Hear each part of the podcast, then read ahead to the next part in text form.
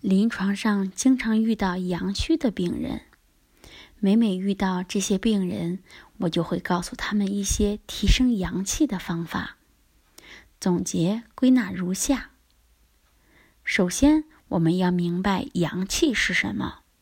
我们经常说“人活一口气”，这个话不单单是说人要有尊严和面子，这一口气更多的是人体身上的阳气。这口气，中医称之为真阳之气，简称为真阳阳气。是老祖宗高度概括抽象出的一个概念。当人不行的时候，这一口阳气也就没了，身体会变成冰冷的僵尸。阳气的作用是非常重要的。那具体来说，阳气在人体当中都有什么作用呢？中医认为，人体阳气主要有三大作用：一是生化作用。吃进去的外界物质营养，靠阳气转化生成人体的气血、精血、津液。二是宣化运送，人体的气血、津液主要精微要靠阳气输送、散布，从脏腑到经络体表。三是卫外作用，阳气有防御和卫外的作用。也就是抵御疾病，阳气出了问题，首先反映出来的就是人体脏腑基本功能的一个低下，接着气血津液等物资也会亏虚。阳气好比人体身上的动力，失去了这个动力，人体的脏腑以及整体就工作无力，出现局部失养、身体失衡、正气不足。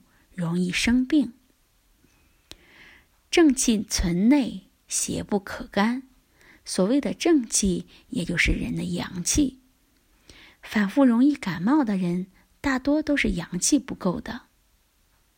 提升阳气的方法有以下几种：一、心为君主之官，心阳气最足，在人体也叫太阳。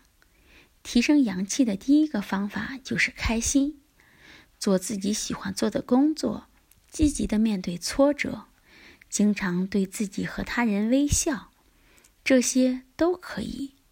《黄帝内经》说：“心主喜，欢喜心可以让阳气宣通，畅通心脉。”二，顺应四时去生活，人与自然相对应。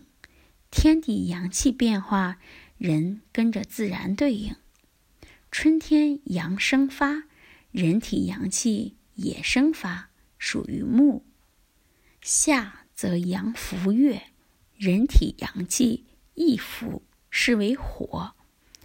秋则阳收敛，人体阳气亦敛，是为金。冬则阳气收藏，人体阳气。易收藏，是为水；土为中气，为阳气生浮、敛藏的枢纽。五行代表的是阳气四时的生长运动变化。一天当中也分四季：早上是春天，中午是夏天，下午是秋天，夜晚就是冬天。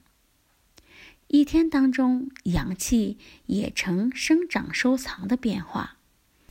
要养护提升好阳气，那就要每天的生活到一年的四季都要跟着四季的变化来生活。春夏阳气生发福，人要顺应，就要多外出、多运动，肢体伸展。秋冬阳气敛藏，人就要安静少动，纳藏阳气。一天当中，早上和中午就是应该活动，下午和夜晚就应该安静。日出而作，日落而息，这就是最朴素、最有用的提升阳气、最养生的知识。相反，违背了这个规律，阳气就得不到提升，只会损伤。